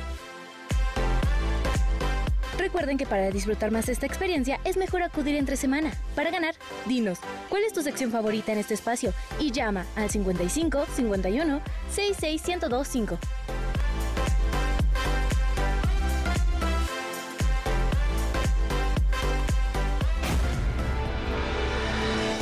Quédate en MBS Noticias con Pamela Cerdeira. En un momento regresamos. Estás escuchando MBS Noticias con Pamela Cerdeira. 5 de la tarde con 23 minutos. Hablábamos y nos acaban de empezar a sintonizar en la primera hora justo sobre las personas desaparecidas que son borradas de los registros. Y, y, luego, ¿qué pasa? Y la pregunta era, ¿qué pasa con aquellos que ni siquiera llegan a los registros? Eh, ¿Qué pasa con aquellos que se quedan por ahí desaparecidos más, más de una vez por, por un sistema que ha decidido no voltearlos a ver porque no es conveniente? Esto es lo que nos preparó el Marta Gutiérrez.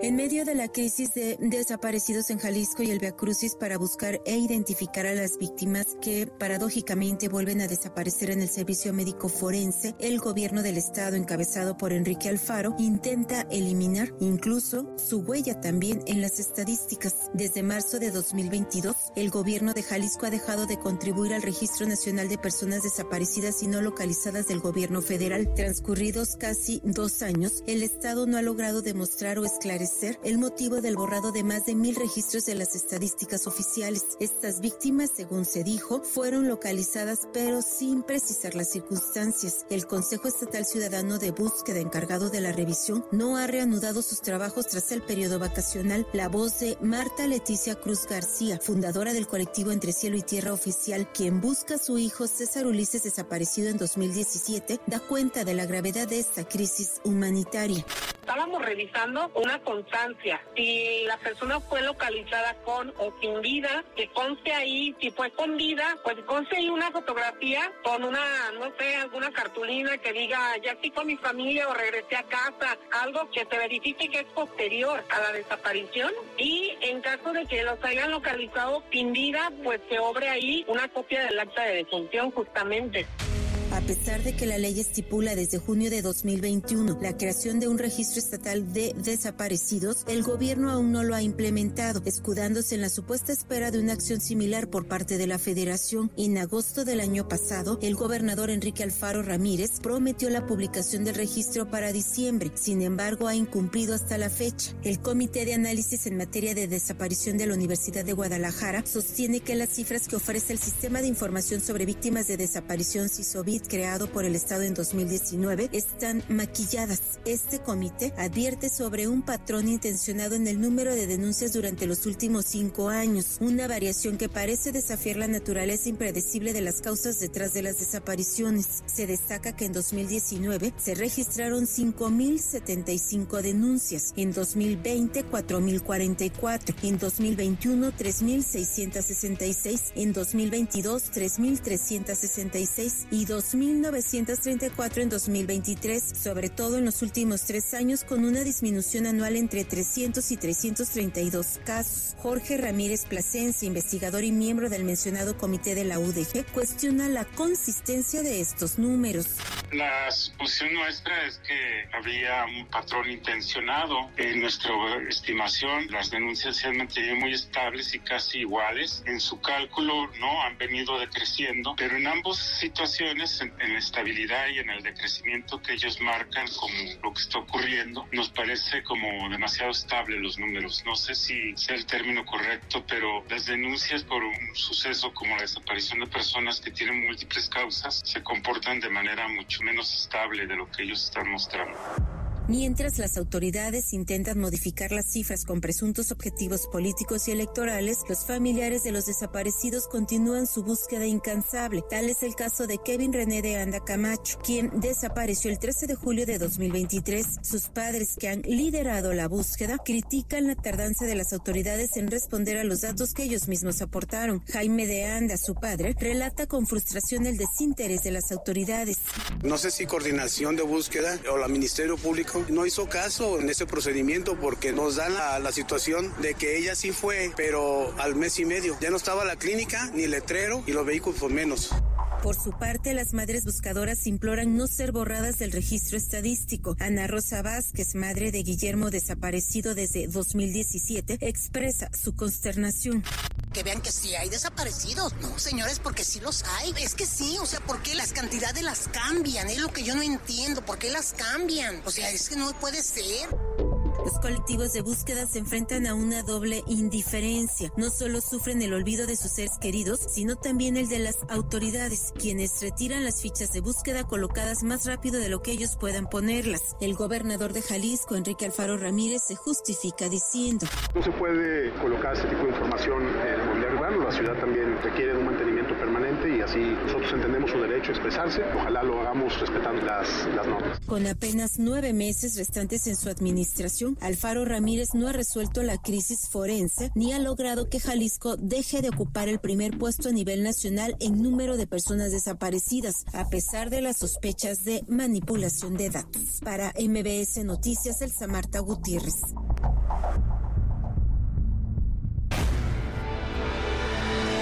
Quédate en MBS Noticias con Pamela Cerdeira. En un momento regresamos. Estás escuchando MBS Noticias con Pamela Cerdeira. Estimado público, antes de iniciar con nuestro show, les recordamos que está completamente prohibido usar cámaras de video, cámaras de gases, cámaras de autos, tablets, cubrebocas. ¿Por qué no me lo recomienda? Mascarillas. ¿No sirven las mascarillas? Credenciales de lector falsas. Dan asco, güey. Computadoras. Y sobre todo, queda estrictamente prohibido alimentar a nuestros invitados.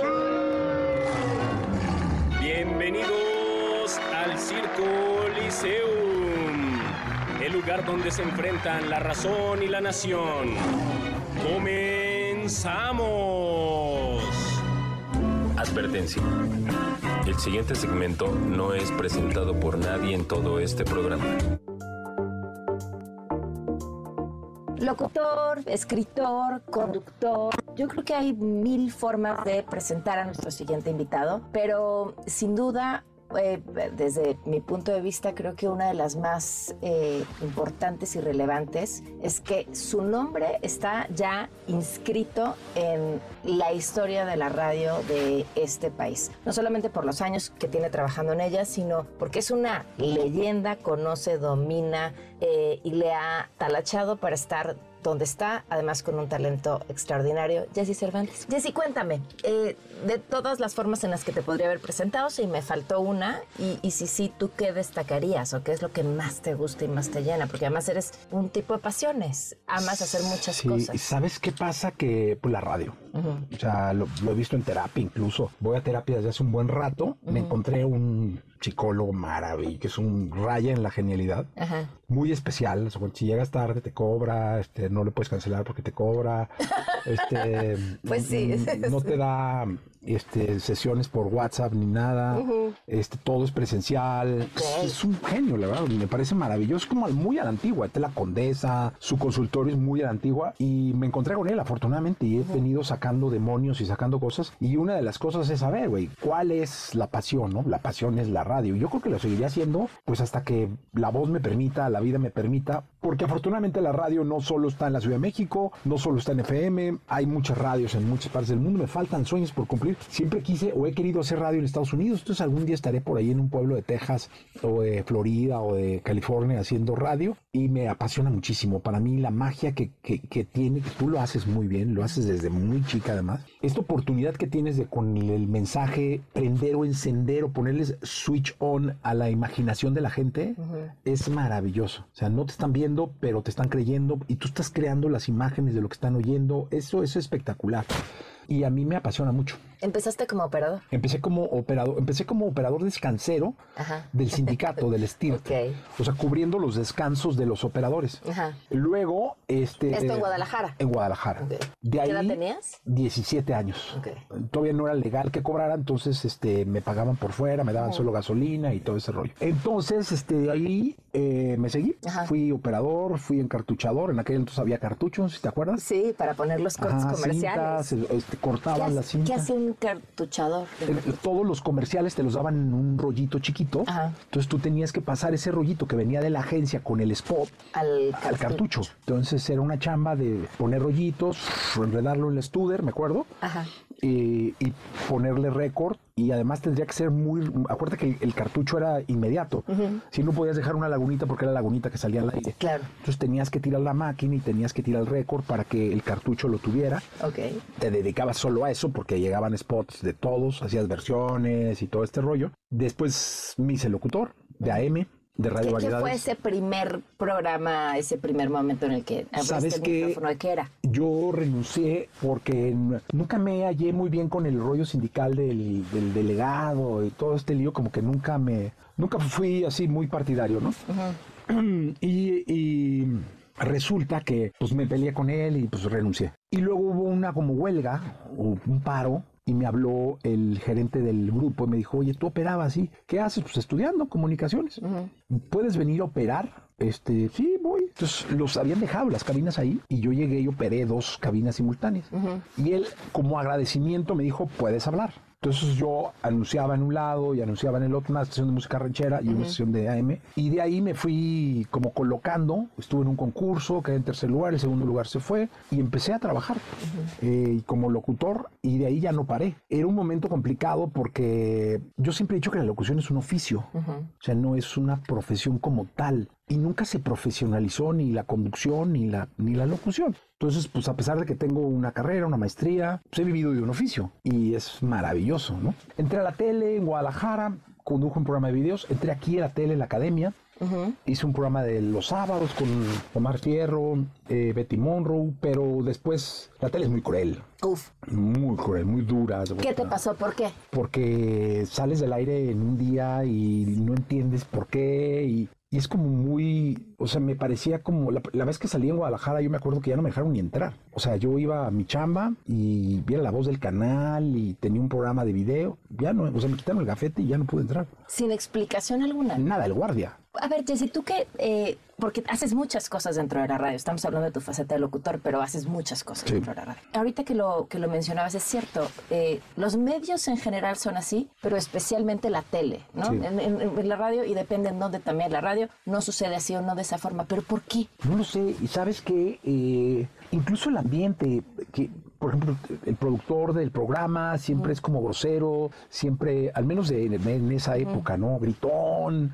Entonces era como una, me tocó una época en la tele donde todo eran gritos, chingados, este... O sea, ¿tuviste un mal jefe? No, no, porque no tenía, pues que te chingadien, tampoco pasaba nada, ¿no?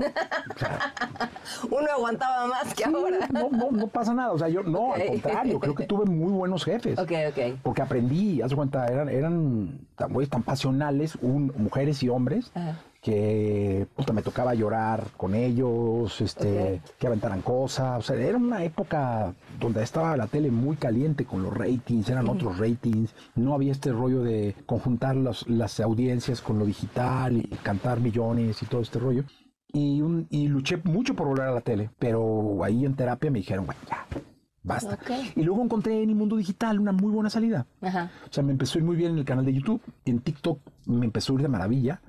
Tengo un millón doscientos mil seguidores. Ok. 20 millones 800 este, likes. O sea, en Facebook tengo un millón 150 o 200. Entonces dices, no necesito la monetizo. tele. Pues no, ahorita no. Porque ya mucha gente te ha pasado. Vas y te identifican por YouTube. Por YouTube o por Facebook, TikTok, o por sí. Facebook o por Instagram. Eh, muchos artistas que van al programa van por las redes. O sea, porque saben que sí pasan en radio, pero también pasan mis redes y las redes de la estación y, y el alcance es mucho más. Entonces estoy como bien a gusto. Eh, ahora tengo la idea de hacer contenido, de crear una, una agencia que desarrolle contenido para mis redes o para las redes en general o para los canales. Creo que hay una necesidad impetuosa de la gente de consumir contenido, pero también este, hay mucho contenido basura, sobre todo en televisión. O sea, hay cosas que ves y dices, güey, no mames, que estoy tele, Bueno, siguen cabrón". haciendo la misma televisión de hace 20 años. Pues está cabrón. ¿no? Pues, pues traigo como la idea de, de hacer cositas, no porque uno sea, no, no, claro que no, o sea, pero sí creo que se pueden hacer cosas diferentes. Siempre me ha gustado la innovación, el arriesgarme. Ayer, este, uno de mis sueños siempre ha sido poner un monólogo. Entonces tengo dos años trabajando en el monólogo, dos años. El, el guion es de Charlie Barrientos. eh, ¿Y es de tu historia? No, es de la voz. Ok. Y creo que ayer o antier por fin conseguí un coach actoral y un director wow. de escena, le encantó el proyecto. Y me decía, ¿tienes tanto tiempo? Le dije, es que soy bien terco, cabrón. Entonces tengo dos años y sé que esa madre hasta que no se ponga en teatro, voy a estar en paz. ¿Cuál ha sido tu mayor fracaso en, en este arriesgar e innovar y Uf, aventarte y muchos, hacerlo? Muchi- Una vez hay uno muy bueno, porque cuando uno siente que ya llegó y que es don chingón es cuando las cosas peor salen. Eh, no sé si te acuerdas, si estabas en la compañía, en EXA creo que ya no. Hicimos primero, el concierto EXA fue en el Auditorio Nacional. El primero, luego hicimos tres auditorios nacionales y luego nos fuimos al Palacio de los Deportes, hicimos cuatro Palacios de los Deportes, seguidos con 52 artistas. O sea, era jueves, viernes, sábado y domingo. 52 artistas. O sea, era una locura. Y todo salió mal. O sea, fue como demasiado para el equipo que teníamos. Mi confianza estaba por las nubes. Ok. Entonces no cuidé detalles que debía haber cuidado. Los dos primeros días tuvo, si no semi vacío, a la mitad. Este, la empresa me lo, me lo recriminó. De hecho, me, me dijeron o lo arreglas o te vas. Eh, afortunadamente sábado y domingo llegó la gente y ¿Cómo arreglas eso? ¿De dónde sacas pues decenas de miles de personas para llenar un estadio? Sabes que eh, había que moverse mucho pues, en Tepi, en donde- como en lugares donde sabías que podías poner boletos con gente que iba a ir. Salió mal el opening, salió mal, todo salió mal. Y afortunadamente lo arreglamos y sí, tengo 23 años en la compañía, casi 24, ¿no? Pero ese fue un palo durísimo. O sea, de, güey, aquí no hay nadie que... O sea, todos pasan aduana.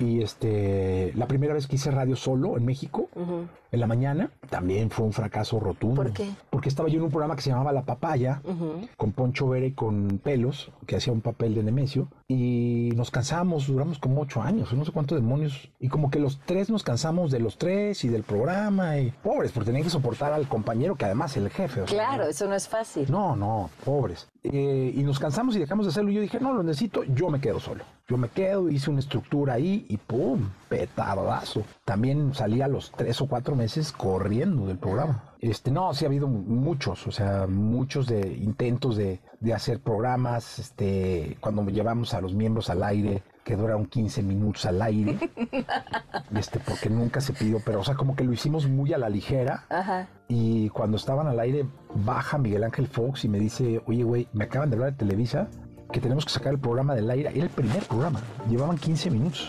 Tenemos que sacar el, pro- el programa, en tenemos 15 días para sacar el programa del aire. ¿Por? Porque el nombre es de ellos y porque el concepto. Y entonces, sí. Yo asumo que no habían como avisado bien, no sé si no le avisaron a alguien, no, no, no entiendo bien. Y decidimos que salieran del aire en ese momento. Vamos a una pausa y volvemos. Quédate en MBS Noticias con Pamela Cerdeira. En un momento regresamos. Estás escuchando MBS Noticias con Pamela Cerdeira.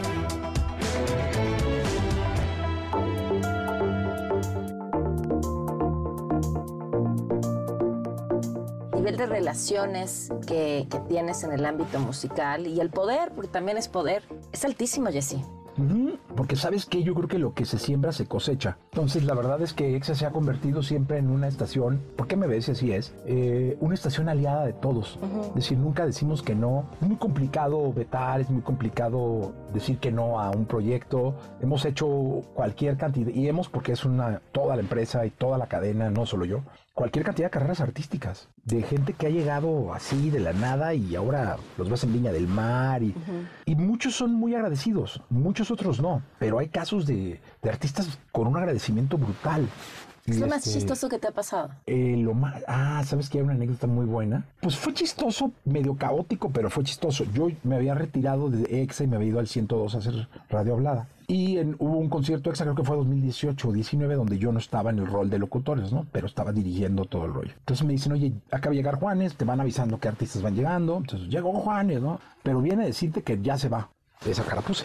O sea, ¿cómo? No, pues que se siente muy mal, que está muy mal de la garganta, que no puede, que no puede, que no puede. Entonces, pues ya fui con Juanes y de verdad estaba muy mal, pero más, o sea, era más rollo mental. Ok. Esto estábamos Rebeca, su bueno, en ese momento su manager, Juanes, eh, Armando Lozano y yo adentro, ni siquiera los de la compañía. Y yo convenciendo a Juanes que cantara, y él diciéndome, güey, no puedo, cabrón. Pero con las consecuencias, o sea, yo le decía, a ver, pues, ¿qué puedo hacer, cabrón? Salir y decir que Juanes no, Claro que está enfermo. y sí, la salud y ya, ¿no? ¿Se van a muchar? No sé, cabrón. Seguramente algunos. Pero yo le decía, oye, pero es que si todas tus canciones son muy populares, entonces si tú pones la camisa negra y La cantas gente va a cantar. primer segmento de la canción, la gente la va a cantar, cabrón. Total, espero que se, se acuerde Juanes. Fue un rollo estar ahí, eh, incluso se le salieron las lágrimas por la impotencia, porque él quería mucho México y, nos- y nosotros ahí convenciéndolo, la manager como muy en el rollo de lo que él liga. Y al final me dijo, tráeme una botella de whisky. Ah, pues órale. Entonces no había ahí botellas, consigan una de whisky. Consiguieron una de whisky.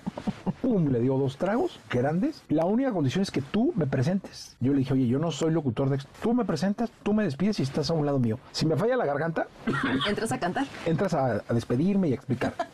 Va. Entonces lo que yo siempre digo es que él se relajó. O sea, no es que el, el alcohol le hubiera... Claro. El alcohol lo empedó y se relajó un poco y pudo salir. Le fue muy bien, cantó tres canciones o cuatro, porque a Juanes lo quiere mucho la gente. No, hay cosas muy chistosas que te van pasando en he- Hemos hecho muchísimos eventos. Ajá. Hemos trabajado con EXA en prácticamente todos los foros. Hicimos Auditorio Nacional, Palacio de los Deportes, Parque Bicentenario, Forsol dos veces, El Ángel de la Independencia. ¿De qué te sientes más orgulloso? Y, y- y- y puede ser desde de eso, lo que has hecho dentro de la empresa y los grandes conciertos, o que me digas mi libro o uno de mis libros No, o mis de lo que me o- siento más orgulloso es de EXA. Ok.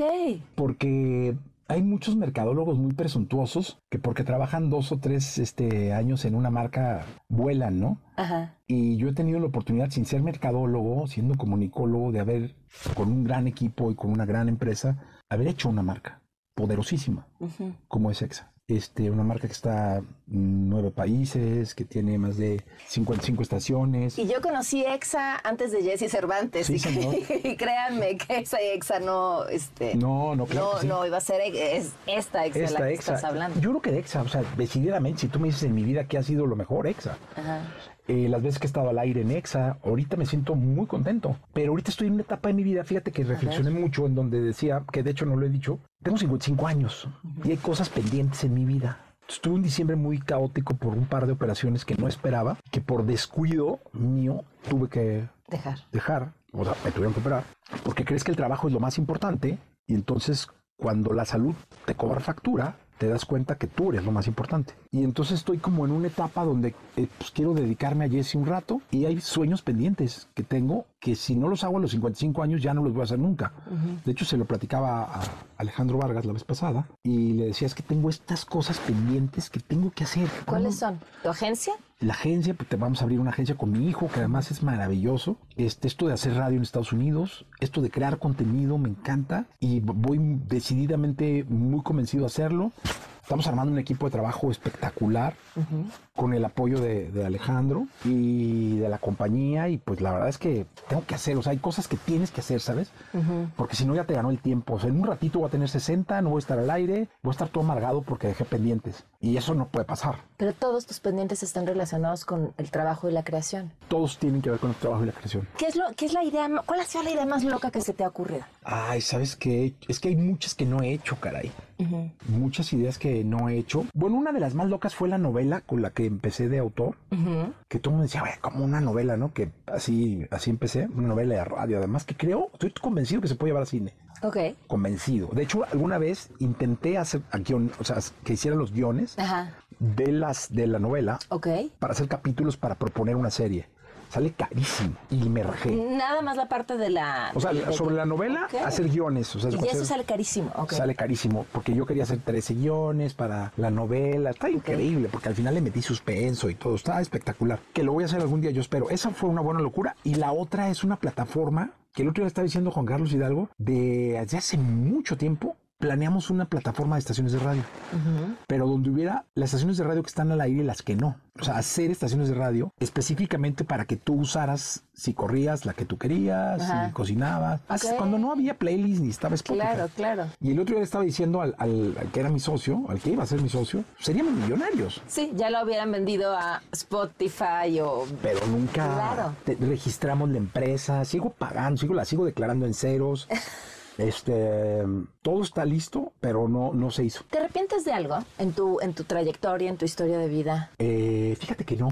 No, quizá lo que sí me arrepiento es de no haber pasado más tiempo con mis hijos cuando estaban chicos, porque le di durísimo a la chamba y puse como el trabajo en primer plano y en segundo plano la familia, y eso creo que fue un error garrafal. Combinaba perfecto, ¿no? Pero me perdí muchas días del padre, graduaciones. Me acuerdo que la graduación de Ana, mi hija, en el TEC, ella había tenido mucho miedo de un examen que se llama Ceneval muchísimo miedo y andaba con el rollo de que el Ceneval, que no iba a poder. Entonces llego de Tijuana, de un viaje de trabajo crudo, tec directo, llego tarde, me toca un lugar no muy adelante y cuando pasa ella, había ganado el Premio Nacional Ceneval. Entonces ahí dijeron Premio Nacional Ceneval, tienen ahí creo que es, o sea, lo más, o sea, terminó con honores, no llama. Sí, tenía miedo de un examen Ujú. en el que terminó con un resultado espectacular. Y me puse a llorar, como loco así, llorar, llorar. Y mi, mi esposa dice Jesús, Jesús, cálmate. Y este, y yo no traía Kleenex, entonces con su chalinita sonándome. Eso, de eso me arrepiento. O sea, pude haberlo hecho, pero me da mucho gusto que mi hijo, que trabaja en la radio, Pollo, le da mucho su lugar a su, a su hija, a sus ceremonias, a sus momentos importantes. Y eso es espectacular. Eso creo que me faltó, o sea, debí haberlo hecho. Digo, mis hijos no, hasta el momento no me lo han recriminado, creo que fui buen Ni te padre. lo van a recriminar. Pero creo que te- es un, es salto generacional, Sí. ¿no? O sea, no somos una generación que no se atrevía a pedir permiso para cosas Sí. personales pensando Se cayó un cepillo. un Este, pensando que eso nos hacía ver poco profesionales. Sí, yo no sé, pero justo no me atrevía, ¿verdad? Como, pues no me- ahora pienso, pues no me hubiera costado nada no ir a Tijuana. Es decir, bueno, no pasa nada si no voy a Tijuana. En lo personal, ¿qué es lo, qué es lo más duro que te ha tocado enfrentar y que has aprendido de ello? Ah, la muerte de mi madre. ¿Estaba enferma? Pues era diabética, pero tenía, habíamos tenido que operarla de las dos, eh, se- había fracturado la cabeza del fémur de los dos lados, estaba en terapia. Sí, Más- no, no, para, no te hacías la idea de que fuera. no, no, no, de ninguna manera, no me hubiera ido. Jessy, veo, a ver, también Mi prima Gaby puede ser. Sí, ¿por qué? Porque cuando se muere mi mamá, ella queda como pues, una especie como de tutora. Ok. Entonces, cada que me pasa algo, por ejemplo, ahora con la operación, ¿Pero qué edad tenías cuando murió tu mamá? no, como 41, una cosa así. Ok. 2009, tengo 55. No Bueno, cuenta. ya no me pongas a hacer cuentas. porque sí Este, está más complicado. Y Gaby es mi consejera. O sea, todo lo que me pasa, Gaby, esto. Por ahora que pasó esto, le dije, oye, me habló con la doctora, la, la, me dijo, ni te muevas del hospital, que te tienen que operar. Y estuvo muy pendiente y este. Siempre es así como, oye, Gaby, pasa esto. Pobre, siempre le hablo que me- cuando me van a operar o me pasó algo, pero sí, ella puede ser también. Nos conocemos desde hace muchísimos años. Uf, 20. cuando- ¿Desde el 2000? 2000, sí, 24. 24. un chorro. Y, y veo, digo, veo otro Jesse, cualquiera diría, bueno, pues claro, después de 24 ah, ya me la regresaste. Poquito. Después de 24 años, pues la gente cambia, pero, pero no necesariamente, no toda la gente cambia, cambia la gente que quiere cambiar, la que aprende, la que la vida lo transforma, la que, la que quiere cambiar. Y a ti te veo otro Jesse Cervantes que el que conocí. Y quiero empezar por esto. Te, te empezaste contando una anécdota y además te pregunté sobre tus eh, fracasos. Y es muy difícil que las personas hablen de las veces en las que se han equivocado. Casi nadie lo hace, porque les da miedo decir, uy, aquí la regué, aquí la regué, esto no sa-". Y tú no tuviste una sola bronca en contarme tus historias como es parte del proceso. No, y he pegado varios. O sea, hay unos que hasta pena me daría contarte. Ajá. Pero sí, no, no, porque creo que es un todo. Y el- los fracasos son los que me han normado. No, o sea, cualquier cantidad de situaciones, detalles, incluso familiares, ¿eh? O sea, de detalles familiares que he cometido errores así que dices, ching, güey. Pero pues ya hecho está, ¿no? Y aprender. ¿Cómo te ves en 10 años? En 10 años me veo ¿Asesorando a tu hijo en la agencia? en una agencia, eh, me veo en la radio. ¿En haciendo- Estados Unidos? En, pues sí, en Estados Unidos o acá. Y la verdad es que fuera de eso, me veo satisfecho, eh, me veo pensionado. Ok. Porque he venido planeando mi pensión a los 65 justamente. Ajá. Entonces todo va al ritmo. ¿Cu- ¿Cuándo empezaste a planear tu retiro? Cuando me di cuenta, ¿A qué edad? pues es que sabes que no, no lo tenía como en, la, en el mapa, pero una novia de mi hija me dijo una vez, oye, ¿sabes qué? Este, tengo un cuate que tiene, que es experto en el IMSS y la chingada, y que, ¿por qué no hablas con él? Y le dije, ah, pues órale. Y fue el señor y me dijo, no, yo te cobro tanto y te digo cómo es tu estatus. Y, Ah, pues va. Entonces, este, me dijo, oye, mira, tú vas muy bien, empezaste en la ley del 90 y no sé qué, Ajá, una la, ley la, la del mucho. 97, claro. Ajá.